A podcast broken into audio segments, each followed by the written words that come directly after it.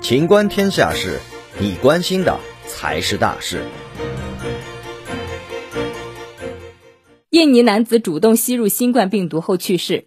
肆虐全球的新冠病毒，可能是几十年来人类发现的最难对付的病毒了。然而，还是有很多人不重视疫情。日前，印尼一名男子为了证明病毒并不存在，主动吸入，结果确诊之后身亡。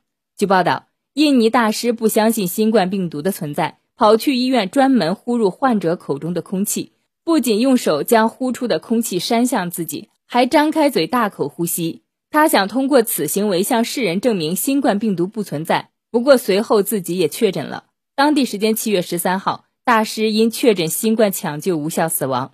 对于这一行为，网友表示：“新冠真的是专治各种不服。”实际上，早前在别的国家也出现过类似情况，有人为了证明新冠病毒不存在或者不可怕，跑去主动感染，只不过之前没出现过多少真正因此死亡的例子。